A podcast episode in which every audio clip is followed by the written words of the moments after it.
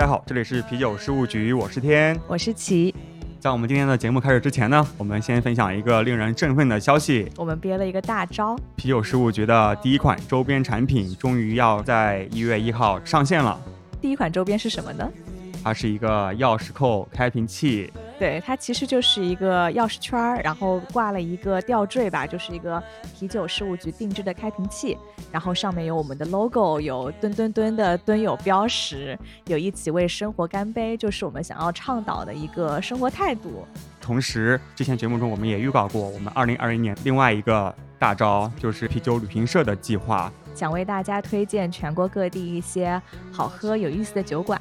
同时也会去帮大家谈一些咱们啤酒事务局的专属的优惠。这款开瓶器呢，同时也是作为我们二零二一年的啤酒事务局的盾友卡吧，我们叫会员卡。对，其实也是一个会员标识吧，就让大家有一种走到全国各地都有根据地的感觉。那大家跟盾友们相聚的时候，也可以是一个身份的认可吧，大家确认一下眼神。对，同时可以拿着它去我们的合作酒吧打折，请关注啤酒事务局一月一号的微信公众号推送。那希望二零二一年大家能一起继续开心的蹲蹲蹲。OK，好。那今天这是一期干货满满的节目，我们很久没有干货节目了。对，那今天我们请到了一位非常厉害的嘉宾来跟我们聊聊啤酒的历史。他是思琪，BJCP 的认证评审、建筑史学研究者以及啤酒历史的爱好者，还是一位独立的插画设计师。这一长串 title 听起来感觉像那个 那个《权力的游戏》里面那个龙母的 title。嗯，Hello，大家好，嗯，我叫王思琪。思琪最近是在申请博士的一个过程中。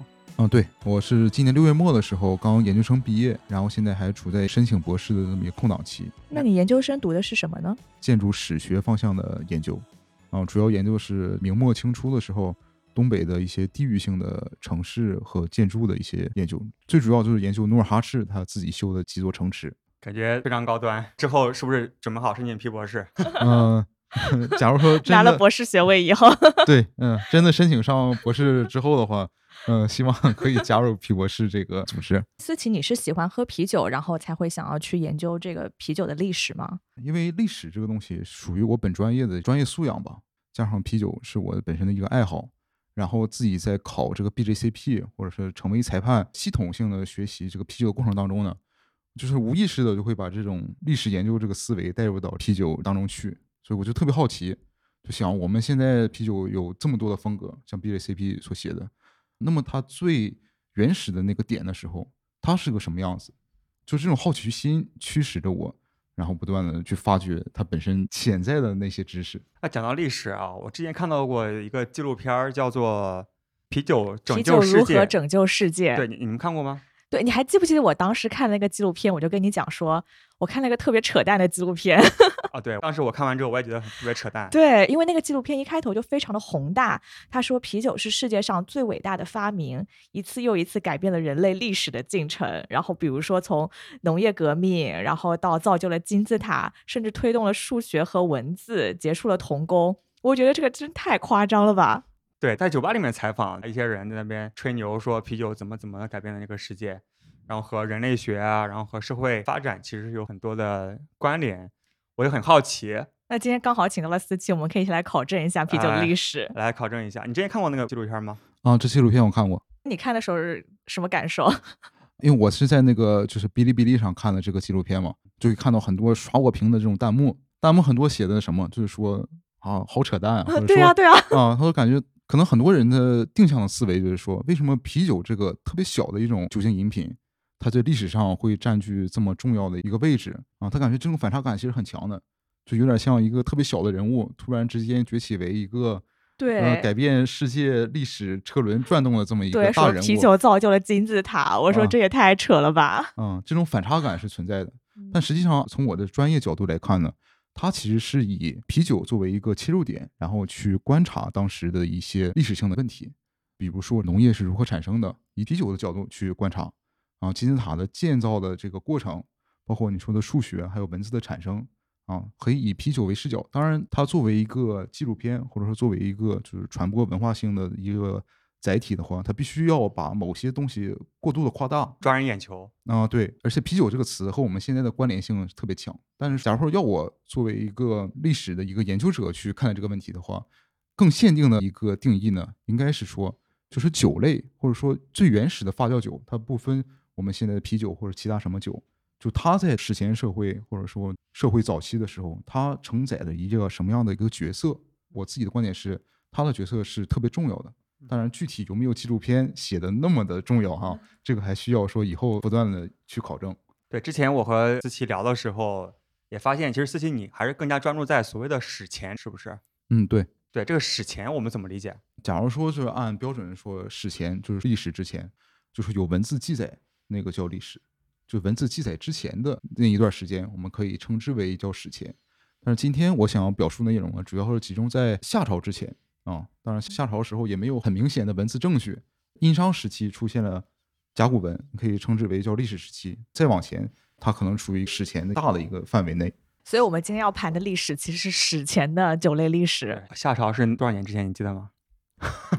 来，我们猜一下，嗯 多少来着？应该是五千年左右吧。嗯、大概距今三千年左右。嗯啊，三千年不是商朝，是夏朝啊，我们说三千年左右，但是整个夏朝它其实跨度时间比较久。呃比较长长嗯，不同的学者也持有不同的观点，OK，就夏朝究竟有多长。但是今天我讲的内容就是从一点二亿年到距今中国的三千年，大概这样一个历史跨度。哇，那也是好的好的约约等于一点二亿年的历史。来来来，我们来盘一下一点二亿年前发生了啥。碰一杯，碰一杯，碰一杯来，请大家那个倒一杯酒，听我们好好盘一盘盘。攀攀到。那我们时间回到了一点二亿年前，是不是应该先聊酒精是怎么产生的？对，首先就要把时间回到一点二亿年时间节点上，因为很多时候啊，像我们佳酿爱好者，我们已经接受一个既定的一个事实，就是酵母吃糖产生酒精，是吧？啊，这是我们的酿酒原理。啊，不是吗？但是实际上，就深层次考虑，就是酵母它本身作为一种微生物，就是为什么那么多微生物就它能产生酒精，就是因为在一点二亿年的时候，那属于白垩纪中期啊，也是恐龙盛行的一个时期。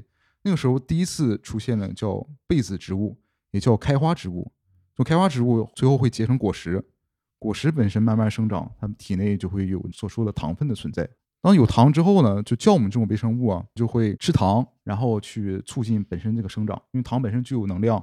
但是这时候呢，就是有其他的微生物，它们也会来吃这个糖。所以说，为什么它会产生酒精，就是因为说它需要对抗和细菌竞争的状态。举个简单例子，比方今天我和天辰，啊、我们俩都非常饿，但是我们桌上只有一碗牛肉面，我不吃葱花，然后天神，然后知道我不吃葱花之后，咵往这个碗里撒了一大把葱花，完了我吃不了了，怎么了？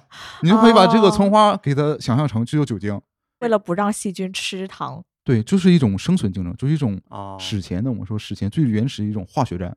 对，它不是为了让谁愉悦而进化遗留下来的，而是因为它本身能对抗很多微生物。对，它是一种生存的选择。OK，所以说，我们今天可以看到酵母菌它在一个独特的一种吃糖的环境下，对，它存留下来了。其实可能当时有各种各样的微生物产生各种各样的物质，但只有这样的一个所谓产生酒精或者是可以对抗微生物的这样一个对，因为细菌没办法在酒精的环境中生存下来。所以它有一个竞争优势，所以被保留下来了。所以这酒精就是产生了，但嗯当时应该没有恐龙喝它。呃有没有恐龙喝呢？我们不知道，因为恐龙没留下来嘛。啊 OK，嗯，接下来是不是要讲到人类的诞生？我们人类本身为什么可以就是摄入大量的酒精？就大量的酒精和少量的酒精对生物体本身差别是特别强的。你会发现说，为什么我们有的人，包括我们知道，可能每个人身边都有一个朋友，他们喝什么白酒，就是高度数酒精，它的代谢能力是超级强，嗯，是吧？嗯尤其是越偏向北方地区，反正有些人呃喝一斤两斤白酒，就那种高代谢能力，嗯它作为一个基因的那个基础，它是在哪个时间节点上产生的？就是人类为什么具有了在所有的生物当中具有了高酒精代谢能力？我们从刚才那个话题接往上引啊，啊，我们现在知道了，我们有成熟的含糖的果实，然后空气中自然界中的酵母吃了这些含糖的果实之后，它产生了酒精。所以，我们大自然当中很多果实它都具有低浓度的酒精度数，可能是百分之零点一几啊，很低很低的酒精度数。有很多动物它们都有具有这种低酒精代谢能力，因为啥呢？酒精本身它是我们这嗅觉当中啊可以闻到的，嗯，啊对的，虽然作为人类，我们现在品酒什么的，我们是闻到特定的度数、特定阈值往上的度数，我们可以闻到。但作为动物来讲，它们的嗅觉更灵敏。所以说，果实它成熟了，然后它被酵母发酵了，它产生酒精了。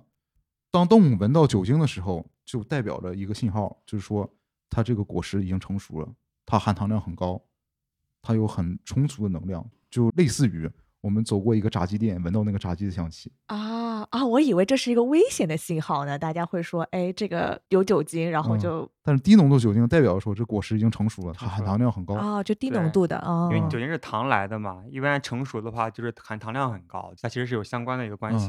比方说自然界中的大象、一些鸟类、蝙蝠，然后还包括最明显的，我们可以直接身边都有的果蝇，家里那个水果你放时间长了，哎，对的，水果一放，然后就好多那啊就个是，小虫子飞来飞去，对的对的，嗯它们就是靠了酒精的气息吸引过来的。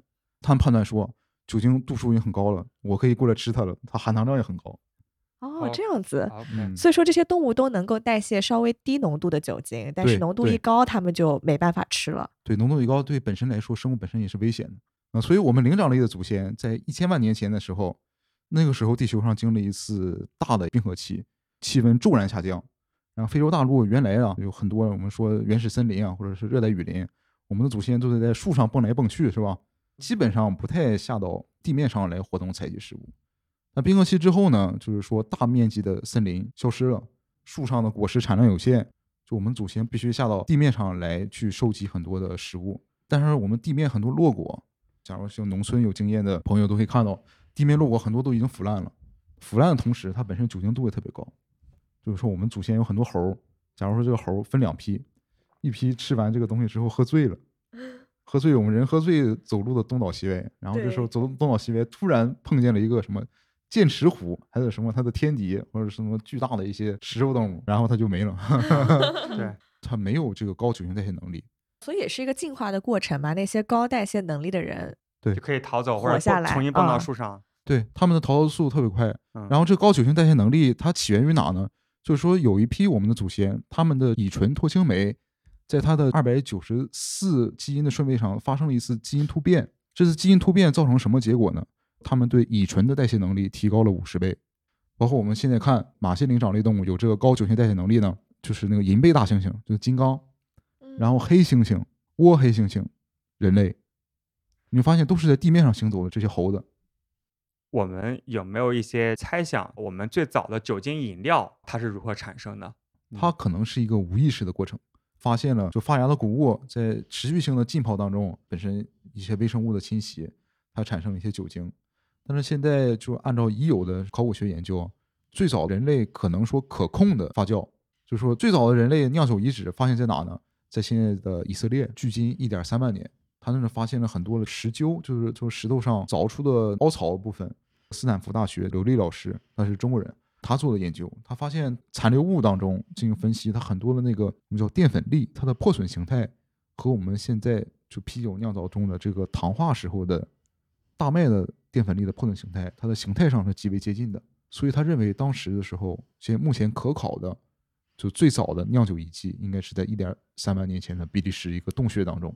而且是啤酒。就是它是一个综合的一些谷物，不是说我像我们现在啤酒特别单纯的就是大麦，但是根据咱们啤酒的定义，不就是说你只要有大麦酿造参与其中，是不是可以就叫做是啤酒啊？嗯，我觉得可以这么定义啊，啊就叫我们可以统一定义为叫史前发酵酒，OK 嗯它叫综合的谷物是吧？统一定义为叫史前发酵酒。OK，就可能大麦是它其中的某对一种原料。对，嗯，啊、那还属于旧石器时期。那后来在全世界的其他地方有没有发现一些类似的酿酒的一些遗迹？其他地方这有很多，现在已经提到了世界最早的酿酒遗迹，我们再提一个中国最早的酿酒遗迹，那就是我们大家基本上我们作为就精酿圈里的朋友都知道，就贾湖遗址。前几年就高大师他做了一款就酿造贾湖的那个酒嘛，也是基于这个概念。贾湖遗址它也是发现了比较明确的酿酒的遗存，贾湖在哪里啊？在河南舞阳，它是有很多古副罐儿，可以简单想成这个陶做的罐子，它对于那罐子当中那个残留物啊进行一个叫生物标记检测法。啊，这是那个宾夕法尼亚大学那个 Maya Garvin 教授他做的研究。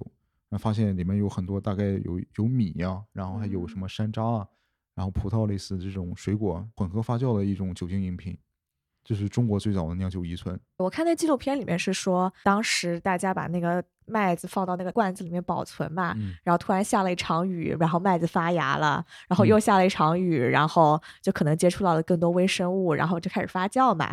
嗯然后有人尝了一口那个味道，就觉得哦，好开心啊，就那种喝了酒精以后的那个状态。然后大家就说啊，我想要喝更多这样的东西，然后就开始研究怎么样去发酵酒啊什么的，嗯，对，就像你刚才说这个，它可能就是一个就很偶促进的一个原因。当然说它纪录片本身它表达这个内容啊，可能显得简略一些啊，嗯，好像人就是为了喝酒，然后我就去种地，就是我想要酒精。啊，它的嗯这个联系之间好像就是特别的特别简单，好像嗯实现人好像都傻傻的，好像嗯就是哎呀有酒了，然后我再去种点地。但是像刚才我提到的这两个最早的酿酒遗存啊，一个是这个贾湖，一个是以色列嘛，他们都有个共同特征是什么呢？就是他们均早于本地的农业的出现。像贾这湖是多少年前啊？啊，贾湖距今九千年，九千年哦。啊、但是一些考古研究发现，贾湖当时啊虽然出现了农业，但是它处于一个特别早期的农业发展状态，就是它还是以渔猎，就是打鱼和狩猎为主，然后农业为辅的经济生产方式。以色列那个酿酒遗迹，它早于当地农业出现了早了三四千年。所以他们当时如果想要酿酒的话，还是要去采集一些自然里面的一些谷物，是吧？嗯，对，它的可控制发酵嗯的原料来自于自然谷物。但是后来这个引发出就学界当中很多学者他如何思考呢？就是说农业到底是如何起源的？以前我们自然想，我们肯定先有农业，再有酒，粮食吃不完剩了，我去酿点酒吧。嗯，然后现在有一些学者发现，它可能是先有酒，然后再有的农业，因为它可能是一种促进的关系。因为他后来发现酒本身，它这个东西，它后来酿酿就是不够酿了，他怎么办呢？我尝试着去驯化谷物吧。它只是说我们现在说农业起源的假说之一，就是嗯酒，它是促进农业生产的一个先决条件。OK，、嗯，当然也有其他的学说、其他的理论。因为咱们是一个喝酒节目，那我们愿意相信这种理所以大。家就是爱喝酒，然后想要喝更多，然后就说，哎呀，那我要多种点儿地。当时的人类为什么喝到这个酒之后，他会喜欢要去喝，或者是想去喝更多呢？在史前那个时期，很多他可以掌控可发酵能力的这个群体，他在他这个部落组织当中，他可能占据一个特别高的一个地位。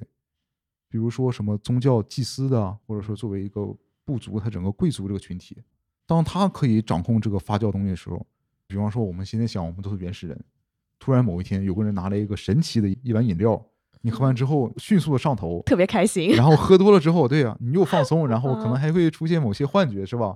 感觉自己就是像跟平时比变了一个人。你会发现这东西它会注入很多神秘化的一些东西因素在里面。嗯就你会想要更多这种体验。对，最初像毒品一样。就是和他们当时很多无法解释的现象可以有一个连结，通神嘛那种啊，对感觉。，包括后来说商人好巫，就是商朝时期的他那个祭司阶层，他占据了整个国家当中很高的这个地位，都是因为这个原因，因为他这个酒精本身对于人的这种作用啊，和他这个宗教仪式是紧密相关的。嗯然后我们再把这个时间推到可能说是一万年前部族时期，一个部族当中谁会酿酒，或者说谁发现了这个酿酒的秘诀的话，他可能就掌控核心的权利。大家可能觉得他拥有一种神秘的力量，嗯，可以做出这些东西来。对嗯，他可能就是神的使者，神的使者一般我们说天选之子，后来就是作为部落的首领。哦，哎，嗯对，这个挺有意思。嗯，因为很多民族学材料也证明，嗯很多部族的首领他本身也是这个部族当中的他是宗教的掌控者。所以说，假如有一天天神作为一个部族的酋长，啊给我和齐发酒喝，突然有一天他自己酿酒原料不足了，然后他又不足，底下人很可能就反他了。就是说群起而攻之，把他给灭掉。就觉得他失去了他的神力。对威胁到他统治地位的时候，他可能就会自发的去想我怎么去把这东西产的更多。哦，他其实悄悄的知道，哎，我是因为这些原料酿出来的嘛，然后就去怂恿大家去耕地，是吧？嗯，当然这只是一个猜想啊，这个很有意思哎。其实我想问，贾湖发现的酒跟当时以色列的酒可能是类似的吗？还是说就是很不一样的？就是说都嗯只是发酵酒精。看你怎么定义它这个东西哦类不类似，是说原哦料上还是风味上？那我感觉从这个发酵本身的方式上，应该就类似的，就自然发酵。所以大家其实喝的是差不多的东西。兰比克，嗯对，我们叫 史初的人类前蓝比克 史前蓝比克，啊。天呐，我们现在又回归到史前的时代。呃，我我感觉可以叫做史前赛松，你知道吗？因为它这个啊原料就是说拿到什么就是往里投什么。挺有意思，原始人好幸福啊！这真正的蓝比克。但风味肯定很不一样啦。嗯，来，我们先喝一个，来喝一个，然后碰一杯，来来。碰一杯。所以思琪给大家介绍一下，我们现在喝的这个是什么吧？这是乔丽南瓜出的一款过橡木桶酸小麦。所以从专业角度，你会怎么评价它？嗯、这款酒本身发酵上控制还比较好。本身它作为酸小麦之外呢，它还有一些类似于布雷特的一些特征在里面，布雷特特征是什么？类似于马厩啊或者皮革那种味道，还有一些轻微的桶味儿吧。对于这个酸度的控制啊，喝起来不是那么的困难。整体这个酒的这个风味儿的平衡性也比较好，麦芽谷的那个香甜感和它这个酸的这个平衡也比较好，让它整体比较好入口。啊，就发现个别酒厂他们做了一些酸啤会表现的酸感特别强烈，就让你喝不下去。行，挺好，我们继续。聊回史前的酒，啊，对，我们现在又回到了史前。那刚才其实一直在聊，就包含那个大麦在内的这些谷物的发酵酒嘛。嗯，那是不是还有一些其他的酒？比如说像其他自然发酵的，像葡萄酒啊什么这些。有一些什么迹象吗？它们什么时候产生的？葡萄酒应该属于一个在环地中海区域，然后发现的它的酿造依存特别多的那么一个范围内吧，就是和我们这个东亚区域形成完全截然不同的两方面。咱们看的那个剧里面就讲到很多纪录片儿，纪录片儿里面很多很扯的啤酒促进了农耕文明，刚才我们讲过了。然后还有它好像是说促进了什么数学，数字对还有文数学、字文字、语言。对，还有什么结束了童工，我不知道为什么。哦，童工是很后面 到美国那个呃标准化生产线那里。所以你觉得就是从科学研究的角度，有没有一些迹象可以表明酒类对于人类的社会的发展产生过一些积极的或者是消极的影响？酒精对人类这个社会发展，它是一直都有影响的嗯。从最早的你说它是否是促进了数学和文字的产生呢？纪录片会放大它本身啤酒的重要性，但实际上它啤酒作为很重要的一种日常生活当中饮品呢，它肯定是说占据了它这个主导因素之一。啊，我还记得那片子里印象让我比较深刻，就是讲埃及，就是说当时大家是觉得啤酒是一个神赐的一个礼物跟馈赠吧。然后他们说，当时建造金字塔的时候，其实工人的工钱都是拿啤酒结的，因为当时好像大家主要的食物来源就是面包跟啤酒嘛，啤酒也为大家提供了很多营养物质。所以啊，因为工人们喝着啤酒，然后就推动了埃及金字塔的建造。这靠谱吗？这个理论？它只是表述就是当时埃及劳苦大众他 生活当中的用酒精表示它的一个方面啊。那首先从个人来讲，酒精饮品摄入这个水源会更干净一些哦，对，啊，就跟像咱杀菌。对，就没有很多的细菌啊，可以在这个载体当中生存下来。但是呃，我也看过一些文献说，其实当时它的顶层的埃及社会顶层的贵族阶级，他们是喝葡萄酒的，他们不喝啤酒。啊，就是包括后来希腊时期，他希腊他的贵族也是喝葡萄酒，但他的底层奴隶他也是喝啤酒。我们说这谷物发酵酒，因为本质上我感觉它的原因在哪呢？就因为葡萄酒它可发酵的那个酒精度数，在当时的这个环境下，它是远高于说啤酒的。当时啤酒大概是多少度？它没有我们现在的这个麦芽厂的制麦能力啊，也没有说我们现在酿造知识，它的那个出糖肯定不会多。然后本身它可能这个。酵母啊，自然呃发酵的呃，自然，它自然有些自然发酵的那个菌的话，它的发酵能力会比较强。但是说，假如它本身出糖就不高的话，嗯、就是它发了再干，它本身的酒精度数也不会特别高。葡萄酒的话，你有时候自然发酵，它也可以发到一个相对比较高的一个度数。所以说我感觉它本身的葡萄酒和啤酒之间的阶级区分在哪里？应该就在于它的酒精度数，就掌控了高酒精这个人群，它本身就是贵族。酒精嗯度数高，喝了更容易上头，上头啊。感觉离神更近了一点。对 他一定，就像作为人类来讲，一定需要有一些东西去区分，说嗯我作为我这个阶级和其他阶级的之间不同之处，是吧？就是类似于说奢侈品一样，它上面镶了多少钻，或者类似这种东西，你镶不了钻，我可以镶十个钻。会不会另外一个角度就是它的稀有程度啊？就可能葡萄是不是产量比大麦要少一点儿？葡萄产量当时按当时的埃及壁画来讲的话，应该也是不少的，但是他可能就会说专供某一阶级，作为一种阶级特权的一种存在。所以他为啥用啤酒去结算，不用葡萄酒去结算呢？劳动人民不喝葡萄酒的呀。对你包括现在，其实你发现现在就是说，呃是不是喝酒这个圈子，对啊，很多喝葡萄酒的朋友，他们就会感觉啤酒可能会稍微 low 一些哈。嗯，但是我们劳动人民搬完砖、打完一天的工，就是要喝啤酒的。对啊的，，对对，喝啤酒会让人更放松。嗯嗯，对，轻松一点儿。好，那要不我们先插首歌，然后回来之后我们聊一聊史前中国酒的发展嗯，好的，啊。对，今天专门去找了一些我觉得配得上咱们这期节目的一些歌。所以是比较恢宏吧。这首歌厉害了，它叫做《Exodus 出埃及记》。好，我们来听一下。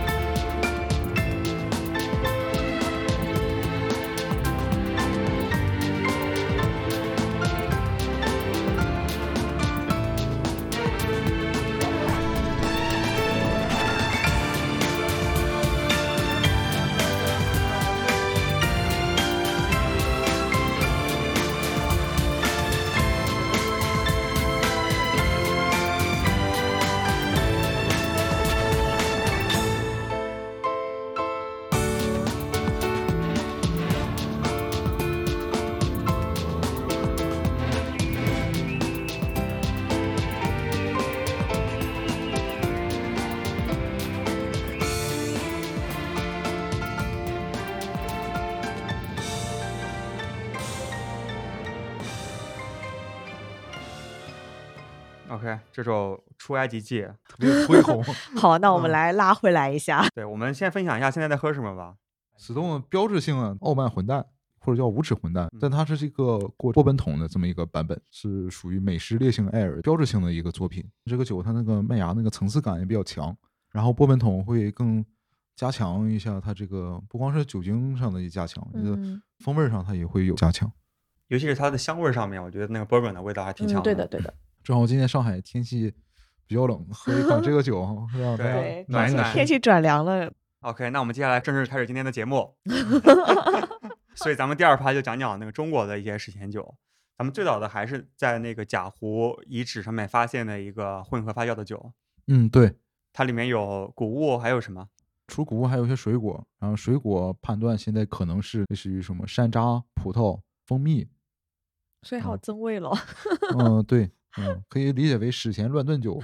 啊，可以啊。所以它不算啤酒。嗯，其实啤酒的概念它出现比较晚，啤酒当中最标志性的原料就是大麦。中国发现最早有大麦遗存的就考古学的证据啊，就是在距今大概五千年左右，位于我们这个陕西西安的米家崖遗址。米家崖遗址它是属于一个我们叫中国仰韶文化代表性的那么一个遗址。啊，它的尖底瓶内对它进行残留物的一个分析，发现了小麦的淀粉粒，还有大麦的这个植硅体，对它这个微生物还进行了一个检测，就发现了和现在类似的这种酵母的这这种微生物形态。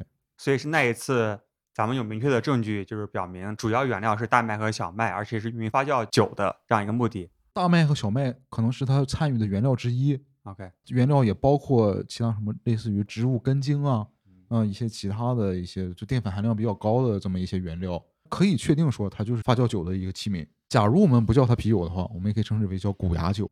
仰韶文化有个器物叫尖底瓶，啊、大家以后去博物馆可以看的东西，它的底部是特别特别尖的。假如说我形容它的形态像什么呢？就跟我们现在那个啤酒发酵罐儿那个底子是哎一样的，我就刚想那个东西。哦，嗯、是一样一样的嗯。然后基本不，就立不住吗？所以我接下来就要说这东西，哦它因为大家直观反应说这东西它立不住，它为什么要要把底修的角度修得特别尖，就会联想到现在啤酒发酵罐儿锥形的一个底部。就第一，它是利于它的沉降；第二，它可能发酵时候形成一个对流关系。啊、对，哦因为我们现在发酵前一两周吧，要把下层的那个沉淀给排出去，否则它会形成一些不良风味的一些物质，对吧？对我们现在说的是酵母残留时间过长、酵母自溶啥的，但他当那时候应该没那么高级，没有一个 阀可以把它排出去。但是我认为啥，它锥底利于啥呢？就是说你地下刨个坑，嗯把这东西栽进去，你这个土壤就旁边土哦可以形成一个控温的环境。还有可能会有一些这种风味。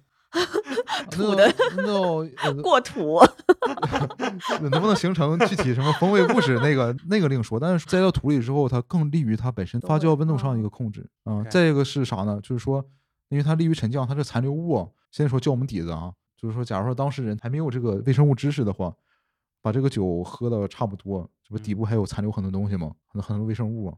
下一部分啊再做的麦汁，我直接倒进去，哦，它就会再次发酵。这是酵母的扩培。这个酵母它会持续性的生活在这个器物当中。他们当时应该没有想太多，就是觉得这个东西你只要一直往里面放，它会一直有酒出来。嗯，它就是一种经验主义，依靠长时间几千年积累下来一个经验。OK，所以当时仰韶文明的村民用谷物做发酵，那其他地方的人呢？仰韶文化是太阳山以西的一个文明，以东呢，以东就是东部沿海地区啊，类似于我们山东啊，包括我们现在上海，这不是东部沿海地区嘛？它这部分地区类似于说大门口文化和我们说这个松泽文化，出土了很多酿酒器，他们和现在我们做黄酒那一个过程很相近，有装谷物的盆，最主要还有蒸锅。固态发酵不需要把那个米给蒸熟吗？不是说像仰韶文化尖底瓶，那里边东部是尖底缸，哦，它的敞口尖底缸，就是嗯和我们现在发黄酒有时候用这个缸其实也是一样的。到饮酒这一部分，然后我们东部就是类似于像我们现在上海地区东部这一部分，他们都是个人饮酒器，三足个人饮酒器。简单比喻就是说我们在历史片中，什么汉代这些片中，经常看大家拿这个爵，是吧？啊，就像对像皇上那个那个皇上敬酒拿那个爵，三足那个爵，对，它最早的那个器物的雏形呢，其实就在东部沿海地区。多少年前？也是距今五千年左右吧，或者更早都有它三足这个雏形了。东部是个人饮酒器，西部仰韶文化，他们是怎么喝酒的呢？对比古埃及，又引到西方去了。古埃及他们发酵葡萄酒，他们那个发酵罐儿也是尖底瓶，和我们这个仰韶文化的尖底瓶基本上是一模一样哦，好奇妙啊，啊。嗯，然后壁画上很多人他画的什么呢？就是几个埃及人，古埃及一看就是贵族装扮，他们拿那个秸秆儿，几个人围着那个尖底瓶，秸秆儿插进去，吸管局，哦嗯，，就不是我们现在我们仨现在一个酒杯，我们把这个酒倒到一个盆里，然后我们仨一人拿个吸管喝，一起喝啊。当然这个是说这个古代的证据啊，对比到现在的非洲，他们现在自己土法酿的类似于叫非洲啤酒，他们也是一群人围在一起拿秸秆喝，然后他在那个秸秆的末端呢，用那个绳子绑了一个小的那个纱布作为过滤作用，这是非洲。然后现在我们中国的西南地区，土家族啊、彝族啊，他们喝酒也是这种形式，但是它是分这个层次的，同一个年龄段之间他们围在一起喝，啊，它这个酒是越喝味道越淡的。那淘宝现在就有，大家可以搜叫扎酒哈，一个口字旁那个，它是把那个高粱米给它发芽之后，然后再发酵，这样它是一个固态的，你就往里倒热水，类似于泡茶那种，然后每一泡它酒精会越淡一些。然后他们说是后来淡的那些都给后来年轻的那些后辈喝。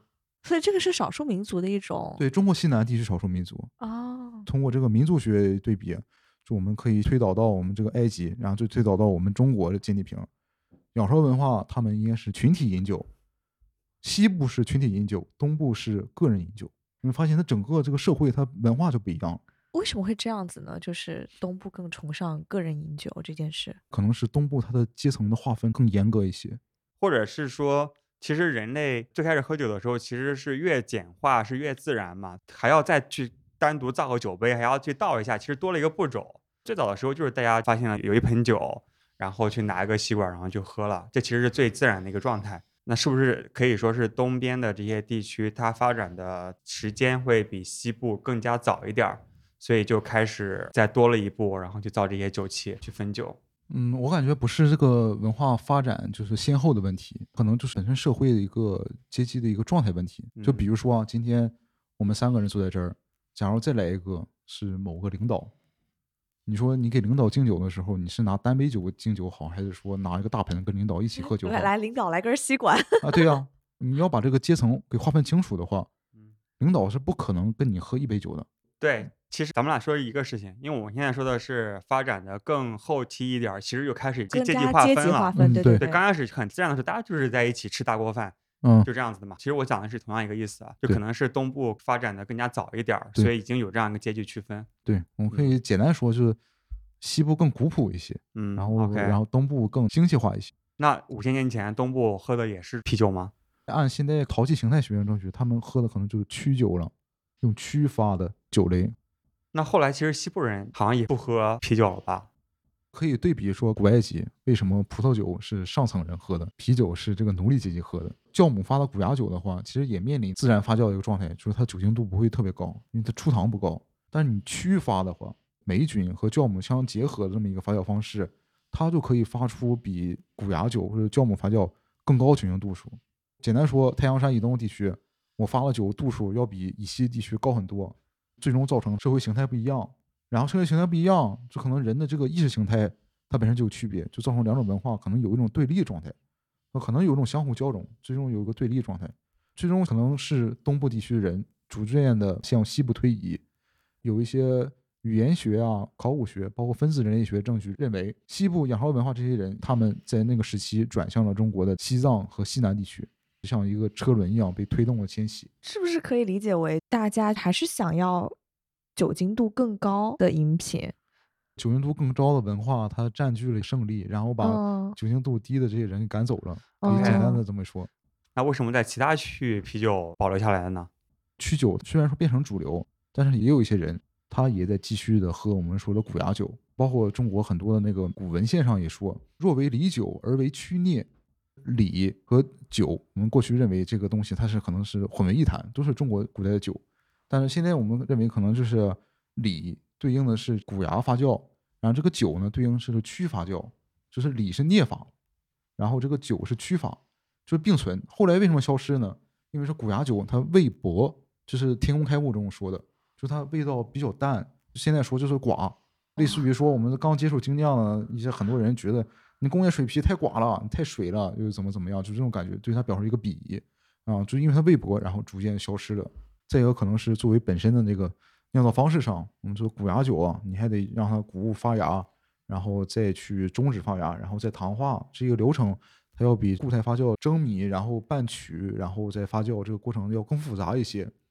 啊，就曲酒你又简单又能发出高酒精度数，它更利于在民间推广开，对，更高效。但是从这个微生物本身的角度来讲，像那个中国有一些就是研究所，他们做了微生物基因上的一个溯源研究，那发现酿酒酵母、拉格酵母亲本源头可能产生自中国西藏，但拉格酵母它本身是由这个一个叫做真杯氏酵母，一个是酿酒酵母的一个结合体。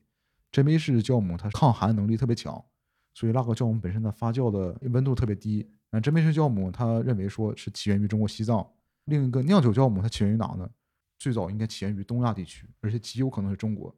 就是它来源于一个亲本，然后后来这个亲本逐渐演化为了液态发酵和固态发酵两大类。它虽然说它的结论是这样，但是从考古学证据来讲，酒的发现其实是一个时间内共存的，不是说先中国发现，后来西方再发现。假如证据链是这样的话，那就说明是中国先发现酒，然后交给了西方。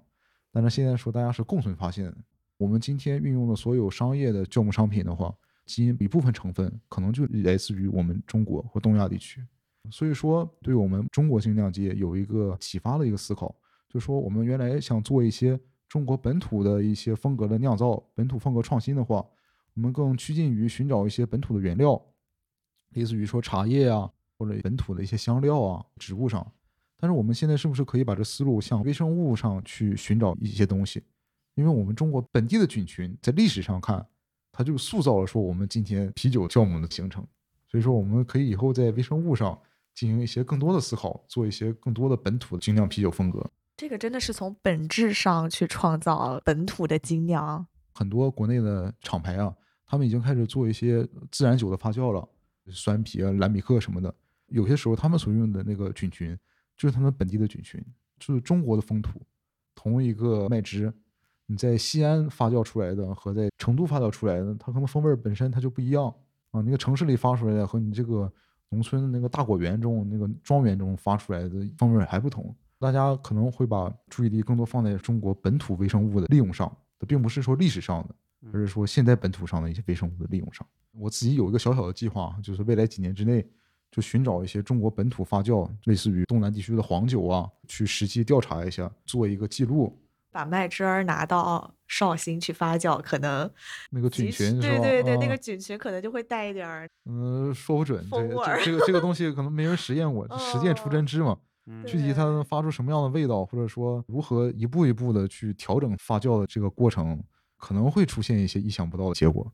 这个还蛮有意思的，因为我觉得其实人类。历史进程中很多发现都是一些意外，然后意想不到的嘛。比如说从发酵酒开始，一直或者可乐，都是一些意外的发现。中国精酿虽然说发展时间特别短，但你看这个发展潜力，包括你现在国内酒厂这个酿造的水平，在国际上拿奖，这个可以反映出来。包括其实像国内有很多裁判，他们这个品饮能力在国际上看，它也是相当高的。所以说，就是我们中国人这个聪明才智放在这方面，是追赶他们，我感觉速度是会相当快的。对我们中国古代可能把很多的材质放在了黄酒上面，本土的酒。对，然后我们接下来大家可以一起在啤酒上面动动脑筋，对，发明一些新的东西。好，行，那今天谢谢思琪帮我们分享了史前的发酵酒，长了很多知识。谢谢思琪，谢谢大家。嗯，好，那我们最后来放首歌结束今天的节目吧。干一杯，干一杯。